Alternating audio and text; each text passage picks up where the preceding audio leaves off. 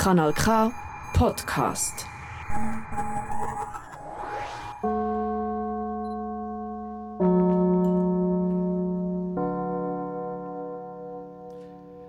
Guten Abend miteinander und herzlich willkommen zum Odeon Talk live aus dem Kulturhaus Odeon Zbruck. Mein Name ist Pascal Natter. Ich begrüße abwechselnd mit meiner Kollegin Céline Verdelis spannende Gäste zum Gespräch über ihr Leben und über ihre Leidenschaft. Und das auf einem Sofa mit Panorama-Aussicht aufs Gleis 1.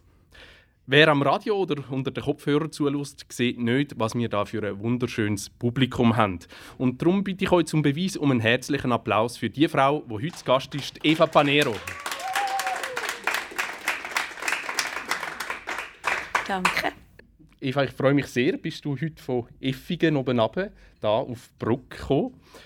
Du wohnst zusammen mit deinem Partner, mit deinem Mann, Pesce Panero, auf der wunderbaren Sennhütte. Erzähl doch etwas über den magischen Ort Sennhütte. Sennhütte hm. ist äh, wirklich ein magischer Ort. Ich denke, es ist ein Ort, wo ich eigentlich von Anfang an gespürt habe, dass er offen bleiben muss weil es kommen von allen Seiten kommen Wege, oben runter, von Elfingen, von Oberbötzberg, von Effigen und rauf, von Möntal. Und es ist ein ganz guter Ort auch für zum kommen und einfach ein bisschen sein und den Vögeln zuhören. Ja. das ist auch uns gelungen, ein möglichst eigentlich autofrei zu behalten wir mussten am Anfang ein bisschen klare Sachen sagen. Oder bist du zu Fuß? Bist du gesund? Dann kommt doch das nächste Mal zu Fuß. Aber ähm, das ist uns gelungen. Und da sind wir sehr froh. Jetzt Sennhütte, wenn man das hört, da stellt man sich vielleicht so vor wie Bethlehem, ein kleiner Stall. Aber das ist untertrieben, oder? Ja, wo wir dort raufgekommen sind, war es schon nicht so untertrieben. wir hatten äh, kein Wasser. Gehabt. Wir haben einfach den Brunnen, das Regenwasser gebraucht. Wir mussten Abwasser, Kanalisation bauen, ein Reservoir bauen. Und dann äh, haben wir zwei Jahre Zeit gehabt, um uns zu äh, entscheiden, ob wir überhaupt da bleiben wollen. Und das haben wir dann gefunden, das machen wir jetzt fertig das wo wir angefangen haben. Ja. Also es ist ein Ausflugsort, wo immer wieder Wandererinnen und Wanderer kommen und dort in den Besenbeiz etwas essen können. Man kann aber auch dort zu Gast sein. Ja. Die wunderbare Aussicht geniessen. Proben zum Beispiel. Ja, das wäre super. Kunstschaffende. Ja, ja. Wir haben jetzt eigentlich 22 Jahre die Herberg quer durch alles Leute sind gekommen, die ein Fest machen oder ein Seminar oder eine Retrette.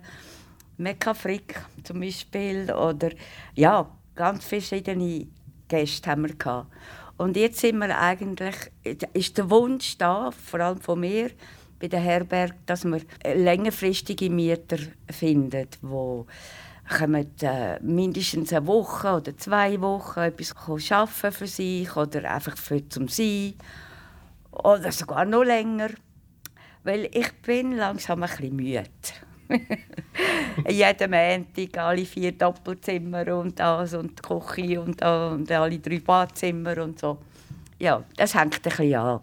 Also wünschen wir uns das eigentlich, dass wir Leute finden, die längerfristig dort können wohnen und auch dem Ort gewisse Sorgfalt schenken. Du bist als Artistin und Komödiantin einmal eigentlich um die ganze Welt herumgekommen. Am Telefon hast du mir jetzt gesagt, kurz vor 70, gell? darf man sagen, oder? Ja, kurz vor ja, 70. kein Problem. Hast du aber noch mit etwas Neuem angefangen? Du hast angefangen zu reiten. Ja. ja, ich habe mir das eigentlich als Kind immer gewünscht, aber ich durfte nicht dürfen. Es gebe ich krumme Beine. Ich, jetzt habe ich gerade. aber ähm, es hat mich einfach nicht losgelassen und eine liebe Kollegin von mir ist mal ins Besenbeizli, Sonja, und hat gesagt, ich komme jetzt gerade vom Reiten. Und ich, ah, wo? Ja, in Oberzell, ja. Und das hat so sympathisch und unkompliziert tönt, dass ich habe, da muss ich jetzt auch vorbeigehen. Und jetzt habe ich auch den Velohelm, ganz normal, und wunderbare Pferdelehrerin. Sophia macht das super und ich lehre und es ist fantastisch. Wenn man sich so vorstellt, eine knapp 70-jährige Frau in ihrer Pension, auf einer Sennhütte, wunderbare Aussicht, ein Wahnsinnskraftort. Heute am Morgen um halb elf bist du sicher im Liegestuhl gelegen, oder? Ja, so sieht es aus. Nein, ich habe im Moment ähm, Garma, meine Hündin oder unsere Hündin, hat äh, neun junge Hündli auf die Welt gebracht. Neun. Neun. Und ähm, die sind jetzt siebeneinhalb Wochen alt, haben alle ein Plätzchen gefunden, außer zwei, die leider nicht gut sehen und vielleicht auch nicht gut hören. Und ähm, das gibt ja extrem zu tun. ich stehe am 7. Uhr auf und dann gibt es zu essen für die und dann äh, habe ich mal eine Stunde, wo ich mich selber kann, äh, anlegen und äh, waschen und so. Und dann geht es schon wieder los mit äh, zu fressen geben und draussen spazieren mit diesen Hunden und Scheissräckchen zusammen. Brav. Dort habe ich gedacht, oh, so, so geht es am Bauer. He? Jeden Abend und jeden Morgen muss der den Stall misten und das alles zusammennehmen. Aber es ist ganz schön. Sie sind so herzig, sie sind super. Und es hat ein Ende. Das kommt noch dazu.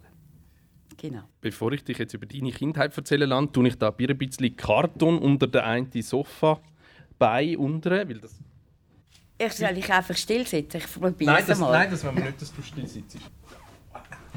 Jetzt ist doch gut. So. Eva, du bist aufgewachsen zu Baden. Ja. Du hast mir gesagt, du hast oft in deinem Leben etwas das erste Mal gemacht oder bist die Erste gewesen. Deine Familie, das sind die Ersten gewesen, die in Baden Südfrüchte verkauft haben, Melonen und Orangen. Mhm. Ihr habt ein Gummistibelgeschäft Moneta, wie dein Mädchenname. Ja. Was sind deine Erinnerungen an diese Zeit?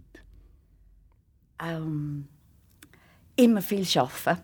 Also der Papi wie jetzt mal, die haben so viel geschafft und ich bin mit dem Papi am noch Epeli austragen in im Ferionenhof und äh, den Fischgang putzt, wenn alle schon daheim waren, haben wir noch den Fischgang müssen putzen und an der Weihnachten ist der Papi am 24. am Abend noch zu uns raufgefahren in die Lenzerheide und ist einfach so fein gesessen und er ist ja gerade eingeschlafen. Aber eine, eine gute Zeit, weil das schon spannend war für die Leute, oder? dass sie da haben können ihre Mortadella kaufen Das hat es sonst nie gegeben. Und die Pizzeria war auch die erste in Baden. Dank der Bramboveri hat es viele Italiener gehabt. Du bist dementsprechend auch zweisprachig aufgewachsen, gell? Ja. hast du gesagt? Ja. Ich habe mit der Nonna Italienisch geredet und mit der Anna, die dann zu uns gekommen, als ich sieben war. Und sie hat nur Italienisch können. Sie ist ähm, ja, knapp acht Jahre älter als ich. Auf jeden Fall haben wir eigentlich viel Italienisch geredet, ja. Das ist dann eben nicht so gut gegangen dann in der Schule. Da hatte ich dann bisschen Mühe mit dem Deutsch. Und sowieso mit dem Stillsitzen auch. äh, die haben mich einfach wirklich wahrscheinlich ein bisschen zu früh in die Schule geschickt. Auf jeden Fall, es war eine furchtbare Zeit, die, die ersten drei Jahre in der Gemeindeschule. Nein, also, das war furchtbar. Ihr, eure Familie, Vater, Mutter und deine Schwester? Ja. Wo älter ist als du? Ja, zwei Jahre. Wo schön äh, geflügt hat und alle meine Cousinen und Cousins äh, sind auch älter als ich. Und ich bin dann halt schon ein bisschen aus dem Rahmen. Oder schwarze Schaf, oder wie man auch sagen Ich bin ein bisschen wilde. Ein bisschen, äh, ja. Hast du dich wohl gefühlt in dieser Rolle vom schwarzen Schaf? Äh, das war mir gar nicht so bewusst. Gewesen. Ich habe einfach gewusst, ich gehe ganz sicher nicht ins Institut nach der Bezirksschule. Das mache ich nicht. Das Institut wäre? ja, das katholische Institut, wo man ÖPS muss anhaben und Freiburg oder weiß Gott, wo das ist. Also, nein, das, das mache ich nicht Das hat man sonst gemacht in der Familie? Ja, oder? ja mhm. das haben alle vor mir gemacht. Schön, brav. aber ich nicht. Äh, dann hat es geheißen, ja, jetzt musst du halt die Kante, Kantonsschule. Ja, das hat mir auch nicht so gefallen. Da bin ich dann auch abgehauen. Ich war 16 Abgehauen? Aus der Schule abgehauen? Äh, aus, aus allem, der Rucksack und tschüss. Das klingt jetzt so einfach. Ja. ist es so einfach gewesen? Als ich es gemacht habe, eigentlich schon, ja. Also, mal. Autostopp und bin so froh. Und dann eigentlich wollte ich auf Bari. Aber dann hat es kein Schiff auf Israel. Habe ich halt wieder gekehrt. Dann bin ich wieder rauf bis an Gardasee. Aber ich habe immer schön berichtet. Ich habe immer geschrieben, Postkarten oder irgendetwas, dass es mir gut geht. Das habe ich gemacht. Also, liebe Eltern, ich bin jetzt abgehauen, aber mir geht es gut. Ich bin in Italien, oder? Ja, ich habe nicht gesagt, wo ich bin. das haben Sie ja gesehen beim Stempel. Nein, nach drei Wochen habe ich, vor allem hatte ich kein Geld mehr. Gehabt. Und dann habe ich noch Junge kennengelernt auf der Piazza España. Die haben gesagt, komm, wir gehen Blut spenden. Zum Geld verdienen? Ja, gute Idee. Und dann sind wir dort hin. Und dann hat die mich angeschaut, die Krankenschwester oder was das genau war. Und er hat gesagt, du brauchst selber Blut. ja, dann konnte ich kein Blut spenden. Aber nach drei Wochen hat der Papi, ich gewusst, sie sind immer in, unterhalb von Neapel in der Ferien. Und das ist am 28. hat er Geburtstag gehabt. Und dann habe ich gesagt, also, jetzt tue ich anrufen. Und dann habe ich angerufen. Und er sagt, jetzt komm, komm jetzt da hin, komm jetzt wieder. Und ich habe Glück gehabt, weil die Freunde von meinen Eltern sind auch immer dort gewesen, in Positano. Und die einen hatten kein Kind gehabt und haben dann gefunden, Arti, jetzt tust du schön, Dorli auch, gell? Und das ist eigentlich gut über die Bühne gegangen.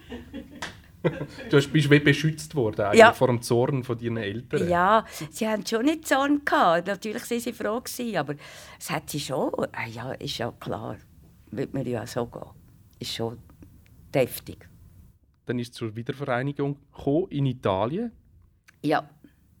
Und dann haben sie eigentlich schon gewusst, ich kann mir nicht so in die gleiche Spur schicken.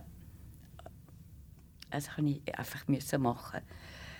Ich konnte dann auch wieder in die Schule, musste aber einen Aufsatz schreiben, warum ich das gemacht habe. Vom Direktor aus, vom Herrn Schuffelberger. Und ja, ich weiß heute nicht mehr, was ich geschrieben habe. Aber ähm, der Herr Schuffelberger hat dann meine Mami mal ganz viele, viele Jahre später getroffen in der Stadt und hat er gesagt, also als ich den Aufsatz gelesen habe, habe ich es schon verstanden. Das hätte ich auch so gemacht. Du hast Talent für gute Geschichten, wahrscheinlich schon damals. Ja, vielleicht schon. Das war so ungefähr 1968. Ja, genau. Das ist sowieso ein Glück, wenn man 16 ist und 1968. Kann einem fast nichts Besseres passieren, oder? und du hast das Jahr genutzt, um mal abzuben von dir und wieder zurückzukommen. Sind es dann auch so politische Themen, gesellschaftspolitische Themen, die dich umtrieben haben? Oder, oder ist es mehr einfach das Allgemeine, ich brauche jetzt etwas anderes, ich muss aus der Spur raus? Ja, äh, mir hat das eigentlich schon immer gestört, das Äußerliche, die Wichtigkeit vom Äußeren und so, das hat mich immer gestört und politisch bin ich eigentlich gar nie gewesen. Ich hatte eigentlich das Glück gehabt, ich habe nicht das Gefühl, ich muss mich jetzt emanzipieren oder so. Ich habe einfach immer gut gespürt, was ich will und was ich nicht will. Politisch habe ich mich eigentlich nicht groß engagiert in dem Sinn. Du hast dann aber das Handelsdiplom gemacht am Ende ja. von der Kante. Ja, das habe ich geschafft. Und hast es auch können brauchen? Ja, nachträglich dann schon eigentlich. Mit, äh, mit, mit, dem Beruf Schauspiel und so ist ja gleich auch ein bisschen wichtig, was, was verdient man. Und vor allem, wenn man wenig verdient, ist es gut, wenn man kann aufschreiben kann, das Kassenbüchlein, hey, jetzt müssen wir aufpassen und äh, gut kann rechnen das schon, das habe ich brauchen. Oder ich kann es immer noch brauchen. Ja. Du hast gesagt, damals wärst du eigentlich lieber Schneiderin geworden. Ja. Handelsdiplom war ein, ein Kompromiss wahrscheinlich. Ja, ja. Äh, das ist, ich weiß nicht, ob aber meine Eltern hatten gar nicht Zeit, gehabt, um mich jetzt so äh, ausfragen und spüren, was möchtest du gerne werden was, und so. Ähm, die haben so viel gearbeitet immer und äh, haben eigentlich gefunden, ja, soll ich das Handelsdiplom machen, das kann man brauchen. Und das ist eigentlich schon okay. Jetzt ist ja nicht mehr, äh, ja, ich kann ja nachher dann gleich noch etwas anderes machen Und Schneider kann man ja auch nähen, tue ich immer noch gerne. Also mit dem Handelsdiplom in der Tasche bist du dann nicht mal zuerst in ein Büro, sondern du bist wieder abgehauen. äh, aber ganz offiziell. Gut. Ja. Nein, ich habe einfach geschafft einen Monat und dann bin ich fast das ganze Jahr wieder auf Positano. Also das, das ist ein, ein spezieller Ort für mich, weil ich dort eine Begegnung mit einer Künstlerin. Die hat dort zumal, also wirklich, hat die einen tätowierten Schnauz gehabt und hat gemalt alles Füchse und Hunde.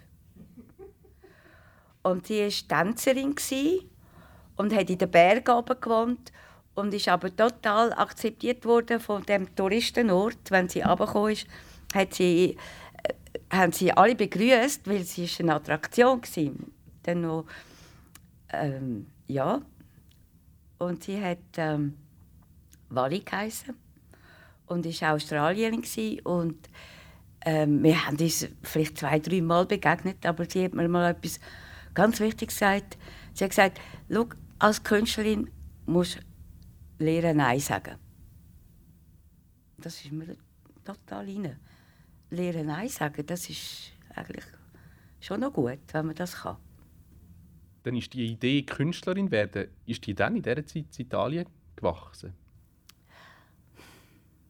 Also konkret eigentlich nicht. Also ich, ich bin einfach immer, immer in Bewegung gewesen. Ich bin, ich bin ins Ballett, ich habe Pantomime gemacht konnte sehr gut Skifahren mit meinem Papi zusammen.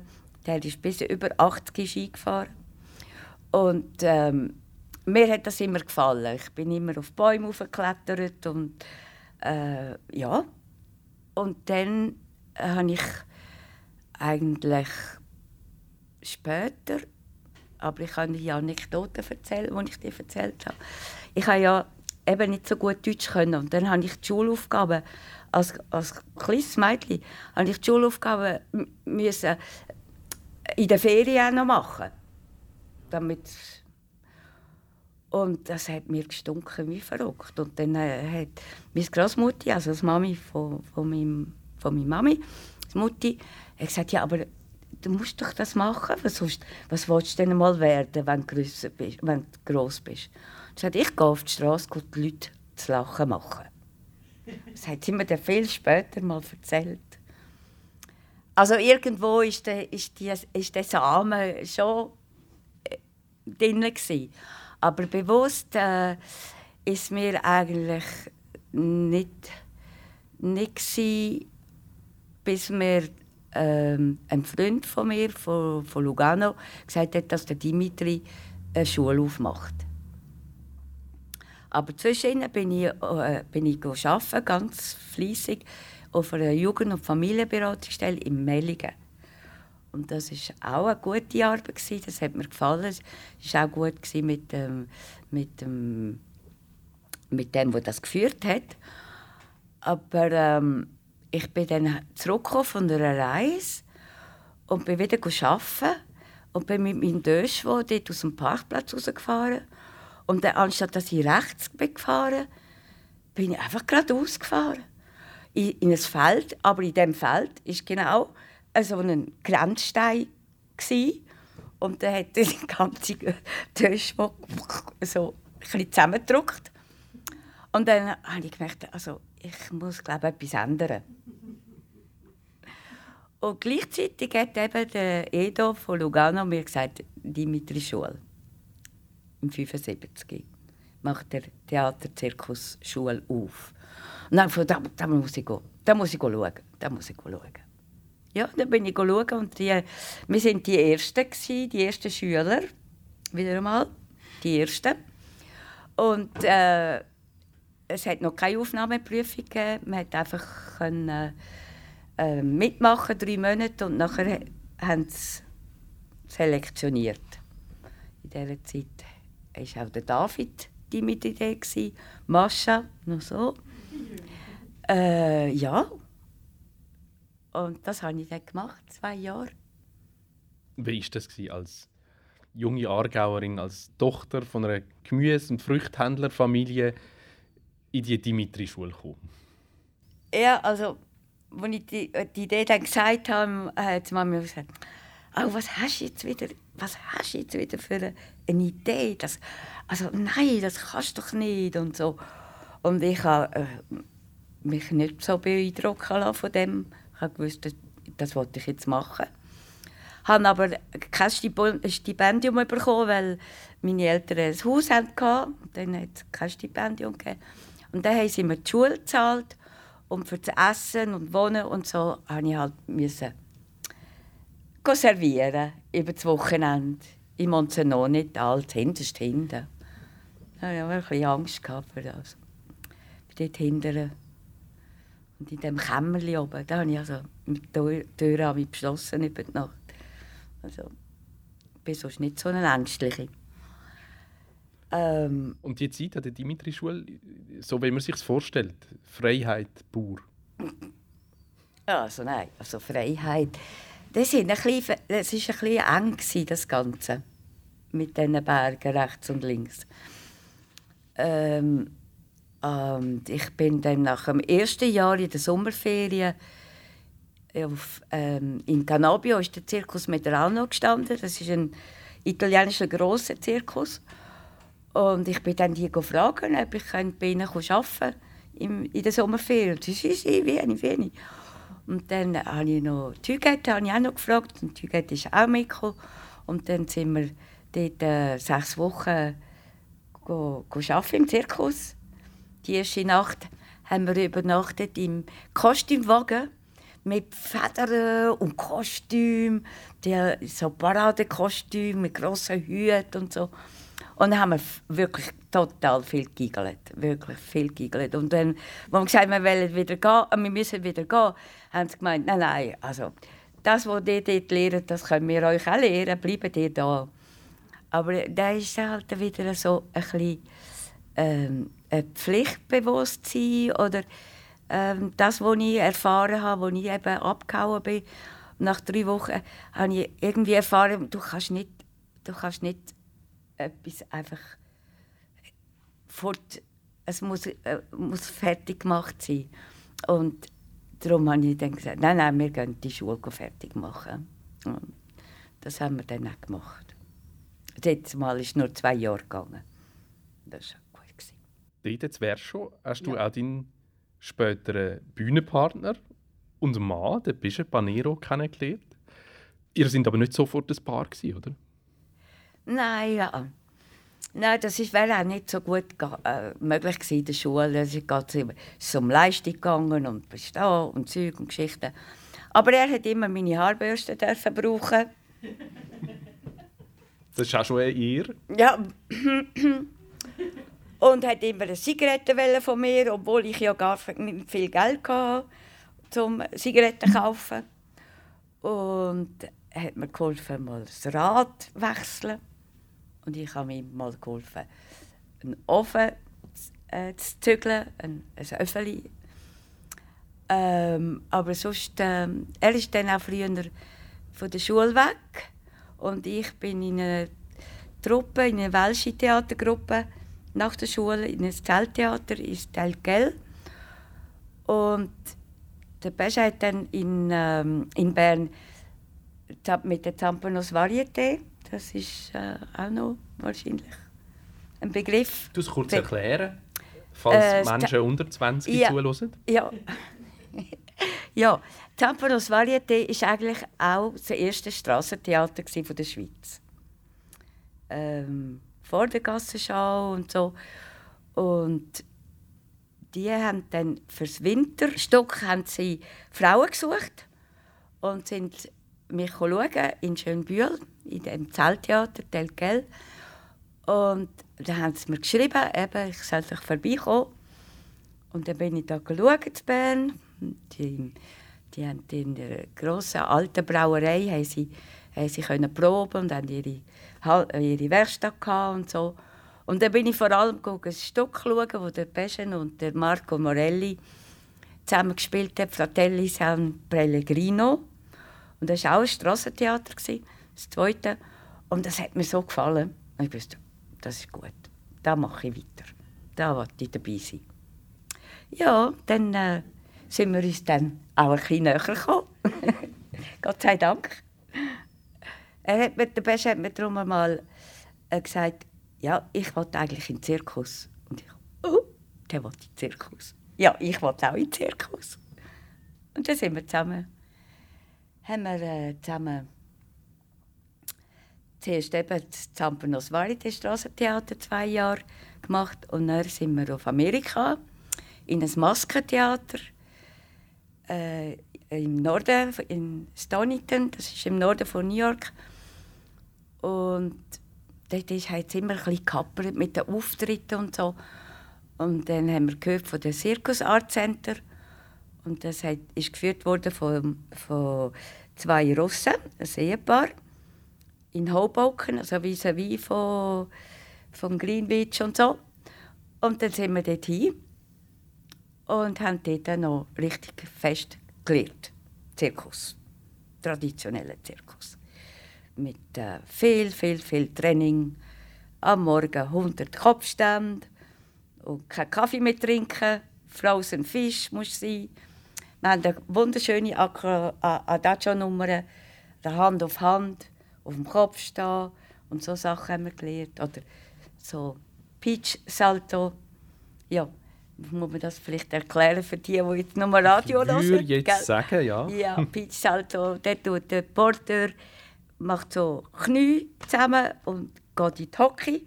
Und der, der fliegen steht dann dort rein und dann gibt er dem einen Stoß und dann kann man Vorwärtssalto machen oder Hinterziehsalto oder aufgefangen werden, wie auch immer. So.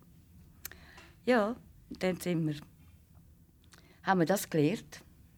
Die romantische Vorstellung, die man hat so vom Zirkusleben, das ist eine romantische Vorstellung, oder? ja, also es gibt etwas, was mir sehr gut gefallen hat im Zirkus und das ist der die klare Struktur. Für mich ist das so einfach gewesen. Das ist einfach müssen gut gut weg sein, gut äh, trainieren, immer gut anwärmen. Hast gewusst, hast zwei Vorstellungen und dann also die klare, der klare Tagesrhythmus und immer wieder fahren. Das hat mir auch sehr gut gefallen. Aber als, wir sind ja dann wieder die Ersten gewesen, wo von privat, ohne Artistenfamilie, Hintergrund, in traditionellen Zirkus sind in 1980. Da, hat's, da hat der Roncalli gerade erst angefangen und ähm, dort sind sowieso alle schwul, hat geheißen, im Roncalli, Zirkus Roncalli. Und ähm, Wie ist ja, das gegangen? Schon schauen, dass man... Ja, also, also, sind ihr gekommen, hallo, wir sind der Pesche und TV aus der Schweiz und wir können diese Nummern. Oder wie geht das, wenn man sich bewirbt beim Zirkus? Äh, ja, wir, haben, ähm, wir sind zurück von, von, von, New York und haben unsere äh, Adagio nochmal fertig trainiert in, der, in Grossenfolter, in der Turnhalle. Und haben einen Job gesucht, natürlich. Und haben dann so in einer Zirkuszeitschrift gesehen, dass der Zirkus Royal von der Schweiz äh, Artisten sucht. Und dann haben wir angerufen, ja, ja, wir sollen kommen, wir sollen kommen. Und dann sind wir mit unserem Bagage dort eingetroffen und äh, haben, sind dann auch wieder in eine Turnhalle gefahren und haben aufgebaut und haben uns gegangen. Während dem schwierigsten Trick hat Großmutter Gasser gesagt, ja, das Figürli hätte sie. Und ich bin wirklich, also ich bin baff gewesen, aber wir haben es gut fertiggebracht. Und sie haben eben noch eine dritte Frau gesucht für Kugelnummern. Kugelnummern, Adagio-Nummern. Und der Peter Gasser, der leider nicht mehr unter uns ist, hat, äh, ist einmal in unseren äh, Wohnwagen gekommen. Den haben wir schon vor der Zamp mit der Zampanos gehabt. Also ein Wohnmobil, ganz ein altes, gutes Wohnmobil. Und der ist gekommen und hat ein Foto gesehen vom Zapfhang, wo ich nur wenig gemacht habe in Zamp bei den Zampanos Varieté. Das ist spektakulär, das musst du erklären. Was ist ein Zopfhang? Ein Zopfhang ist an den Haaren aufgebunden. Das ist natürliches Lifting. also du bist an deinen Haaren aufgebunden Ja, und bist das... hängst wo? Ah, am Haken. An einem Haken? Ja.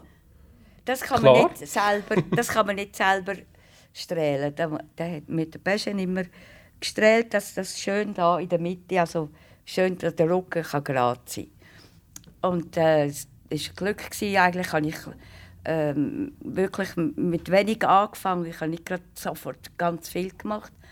Und ich hatte nie weh und es war immer gut. Gewesen. Es hat mich immer schön gestreckt.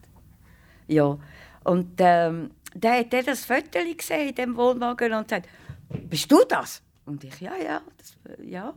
Ja, das musst du machen. Kannst du das? Das musst du machen. Dann haben wir 20 Franken mehr verdient pro Tag.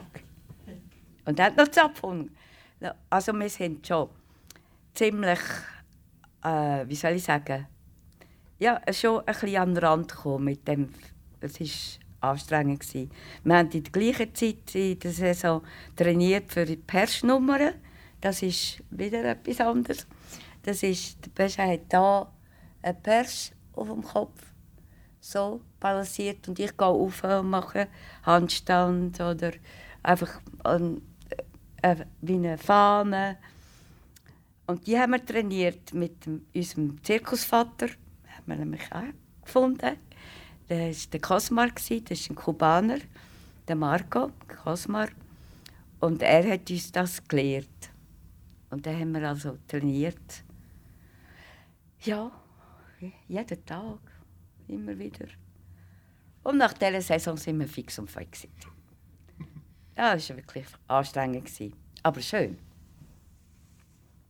Und irgendwann haben wir aber gemerkt, dass mit dem Zirkus das ist zu wenig.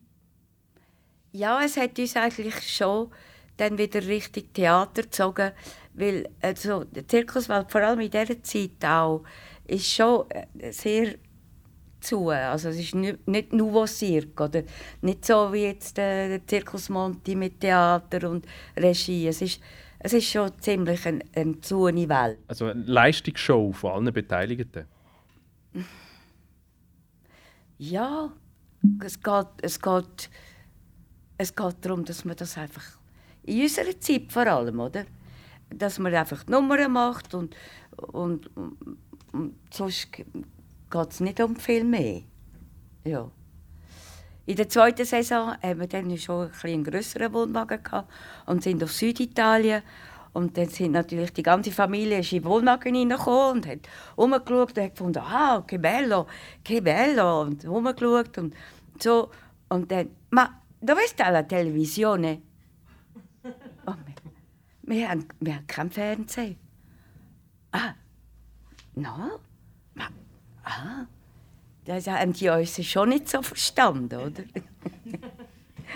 wir haben dann ein schwarz-weiß Fernsehen gekauft, vor allem auch für die Mami von Pesche, die uns immer ist, besuchen kam. Das war auch gut. Gewesen. Ja, dann haben wir einfach, ähm, vor allem, hat der einfach auch äh, mit der Zeit gefunden, du, jetzt können wir mal wieder ein bisschen mehr Richtung Theater und sind zurückgekommen und haben, äh, dann haben wir in Spanien noch geschafft, genau. Und dann haben wir ein Angebot bekommen vom Stadttheater Basel. Das war auch in der Zeit, wo eigentlich Schauspielschulen Schulen und Theater viel mehr wieder anfangen haben, mit Bewegung zu arbeiten, so wie ursprünglich Commedia dell'arte oder so, einfach ähm, Akrobatik oder einfach Bewegung, Chor. Und wir haben dort dann wirklich eine super schöne Vorstellung können, also mitmachen. Das war im Feuer, sind wir da dem Zeug rumgeklettert. Du musst mir helfen, wie hat das geheißen? König Mensch. König Mensch, genau. Vom ähm, Muchtari Samurai, oder? Genau. Sag ich es richtig? Ja, ja, das sagst du richtig. Ja, und das ist ganz, das ist auch sehr eindrücklich gewesen.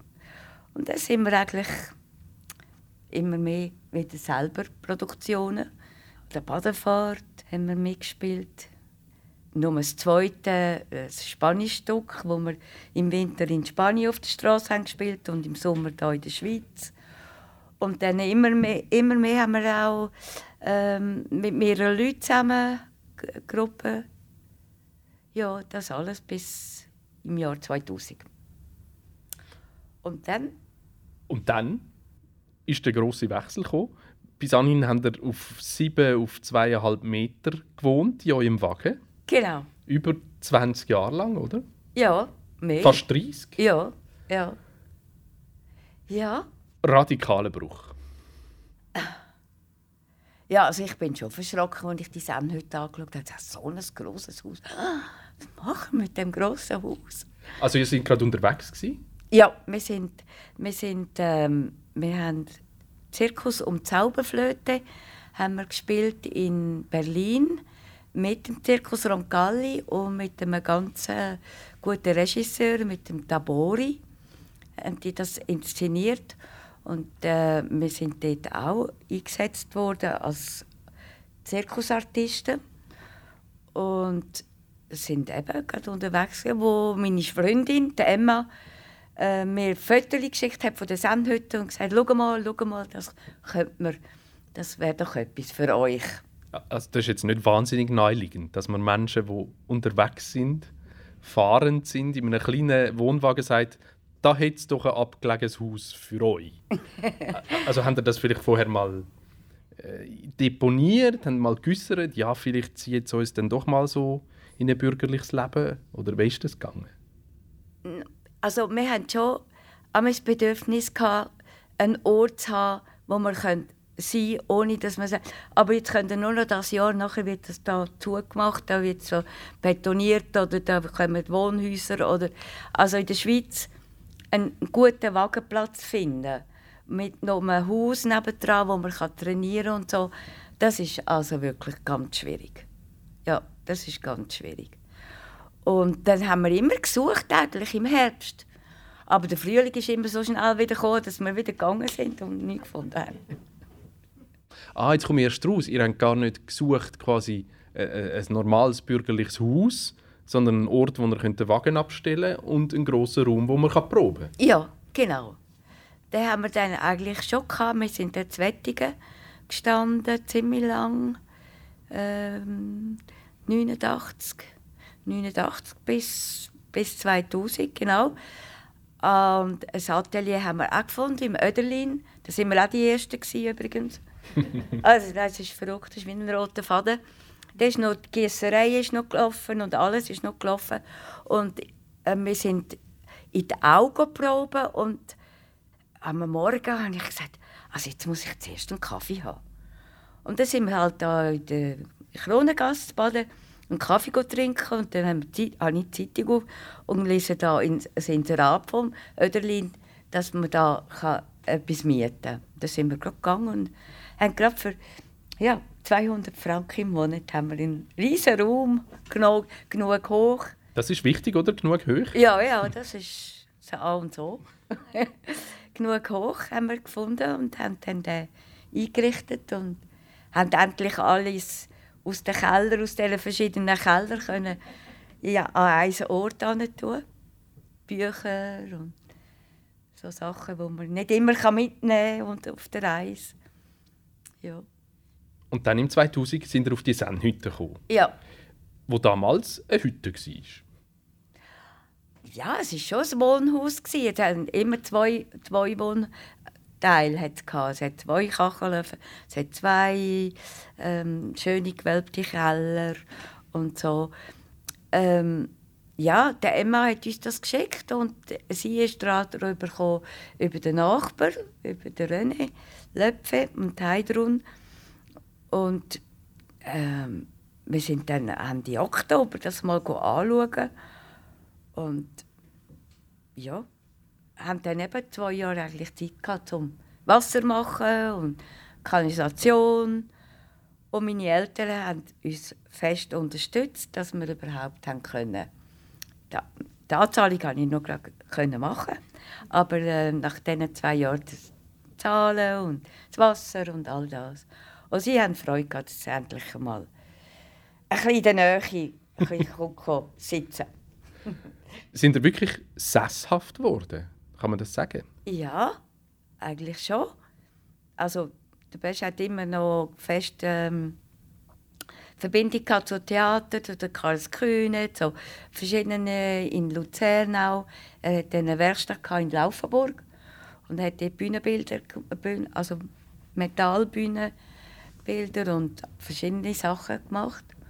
Und ich habe ähm, im 2.1 habe ich einen Kulturmanagerkurs gemacht in Luzern und habe Herberg, weil ich wusste, also ich brauche nicht so viel Platz, ähm, Herberg als Projekt genommen.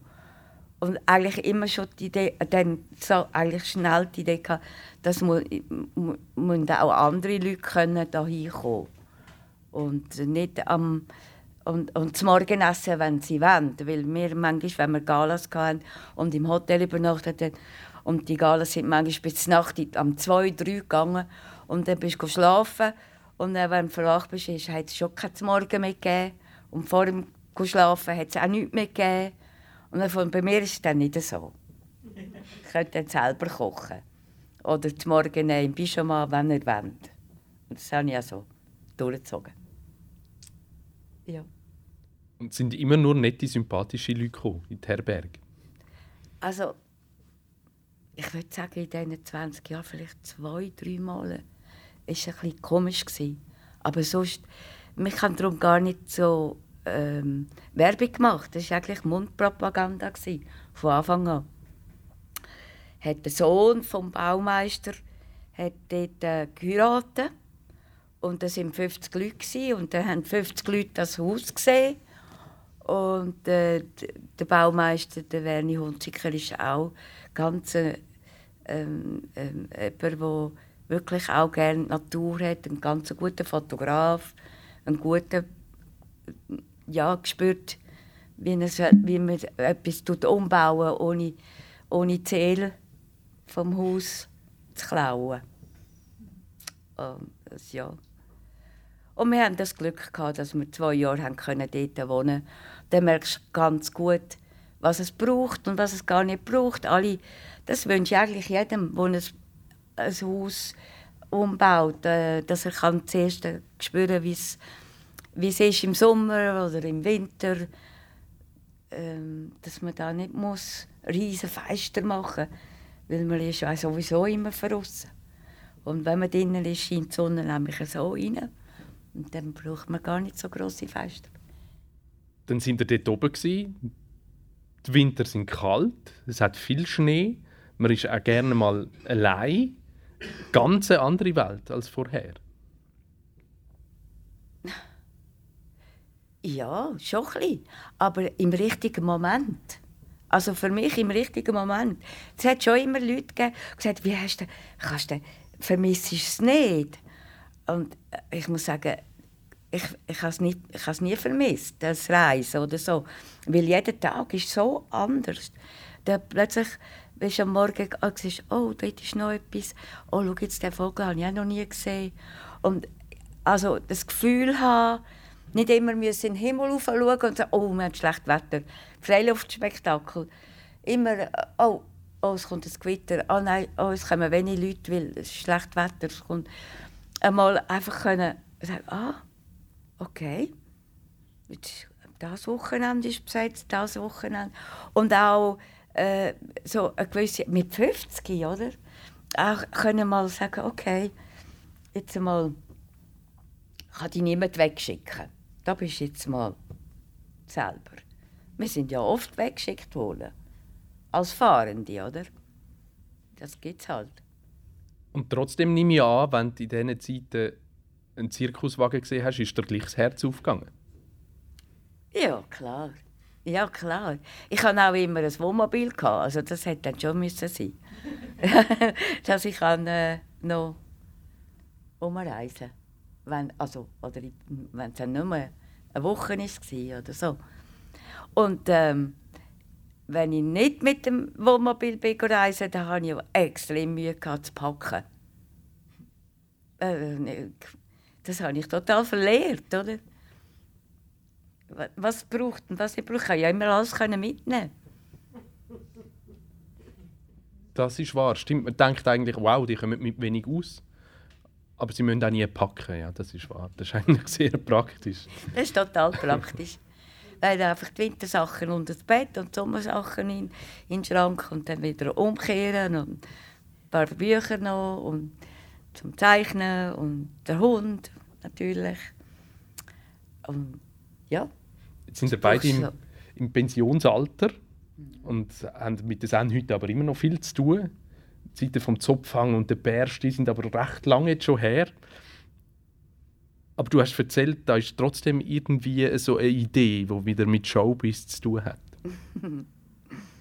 ja, die Idee ist wie auch der, der Freiluftspektakel mit dem, mit dem Kran ist vom Beschen.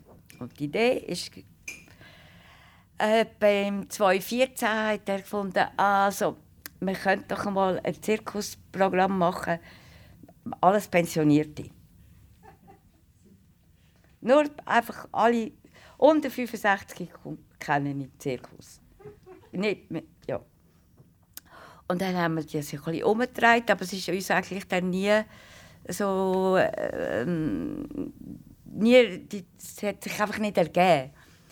Und jetzt vor zwei Jahren, glaube ich, haben wir äh, Leute, die mit uns drei Jahre Kram haben gemacht Die sind in der Nähe von Barcelona, in Cardedeo, in Ganoves und so, daheim. Nicht alle, aber ein paar.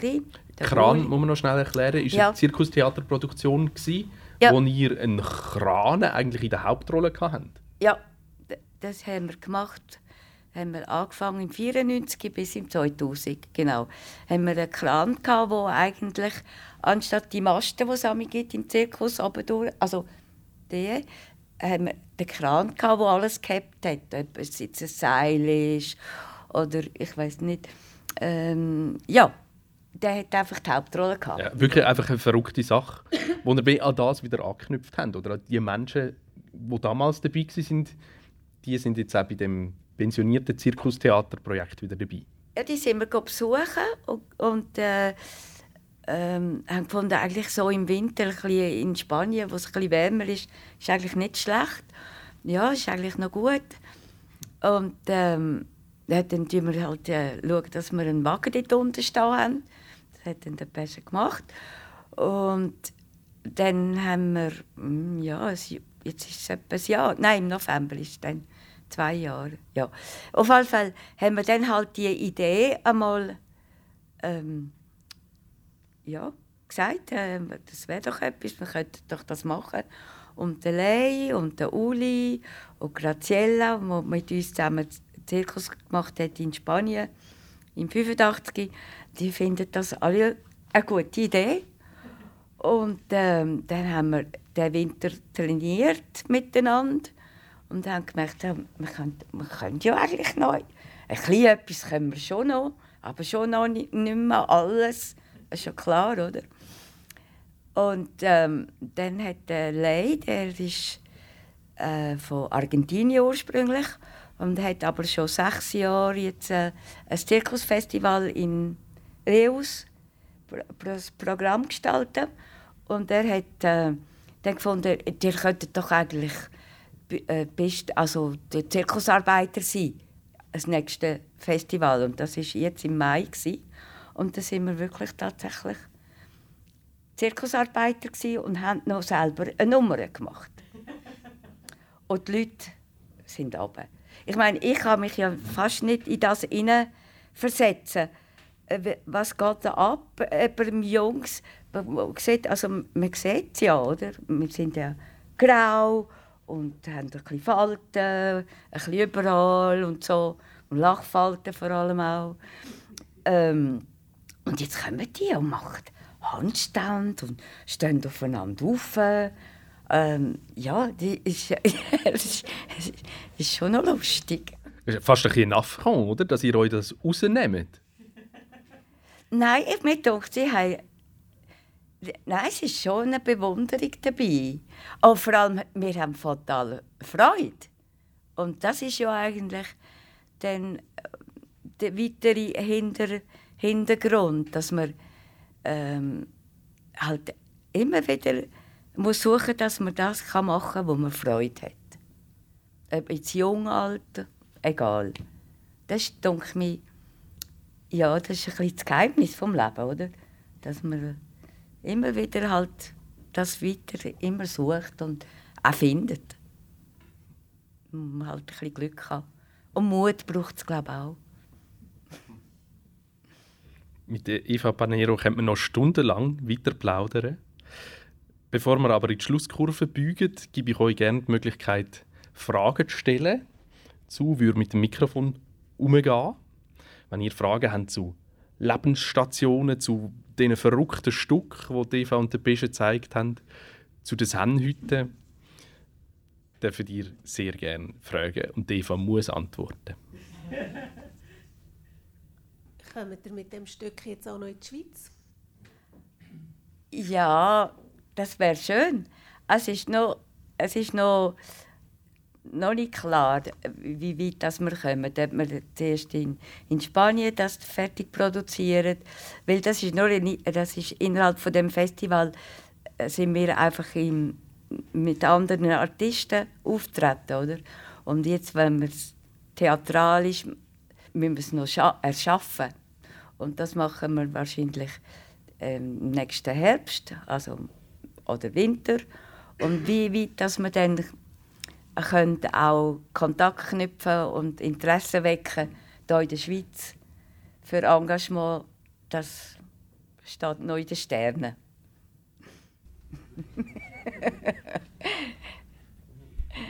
ich habe nur eine Frage. Äh, du hast doch äh, ganz am Anfang gesagt von Baden äh, irgendwie was von nach in Lenzerheide Uhr. Habt ihr dort gewohnt? Oder Nein. war der, war der in Ferien? Ja, wir haben mit, mit, mit der Schwester von meinem Papi zusammen haben wir dort eine Wohnung gehabt. Ja, und sind viel dort in der Ferien gewesen. Ein wichtiger Ort gewesen, oder in der Kindheit? Oh ja, sehr. Ja, ja. Ja, auch schöne Erlebnisse mit äh, Bild suchen und äh, ein bisschen viel in der Natur sein. Also ich muss dann äh, doch sagen, wir dürfen nicht so lang machen, weil ein, ein Hund, der kommt zu mir heim. Deshalb setze ich ihn jetzt äh, betreuen. Sehr gut, ein starkes Eigeninteresse. Kaya, Kaya heißt sie. Gell? Ja. ihr habt gesagt, du hast gesagt, ihr möchtet Zen-Hütte, den Kraftort mittelfristig auf mehr Schultern verteilen. Ja. Das ist gerichtet Eine Art gesagt. weitergeben, aber ja. nicht so ganz. Ich würde gerne dort äh, meine kleine Wohnung behalten, ja. Ich finde das ein guter Ort zum sein und für zum schön älter werden.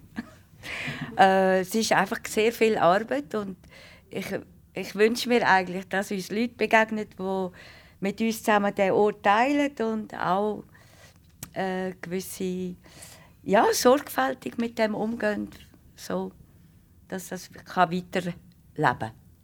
Alles das, was wir dort aufgebaut haben. Das Besenbeizli haben wir bisschen wenig gesagt, aber das ist ein, wirklich ein ganz ein wichtiger Ort für ganz viele Leute. Am Sonntag hinterlaufen und können einfach ein bisschen sein in der Natur und so nah.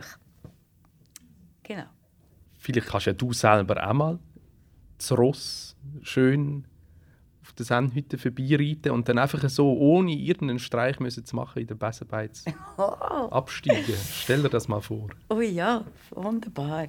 Ich träume jetzt noch ein bisschen von dem. jetzt sind wir durch mit der Zeit. Danke vielmals, dass ihr da sind, dass Sie da sind. Danke, dass du die Hai zugelassen hast. Das Gespräch und alle anderen vorher kannst du auch als Podcast hören. Du findest den Odeon-Tag überall dort, wo du deine Podcasts hörst. Euch da im Odeon danke vielmals fürs Dasein und fürs Zuhören. Danke dem Team vom Odeon, wo das möglich macht, der Odeon-Tag. Und natürlich ganz, ganz herzlichen Dank dir, Eva Panero, fürs Mitmachen. Habe ich gerne gemacht.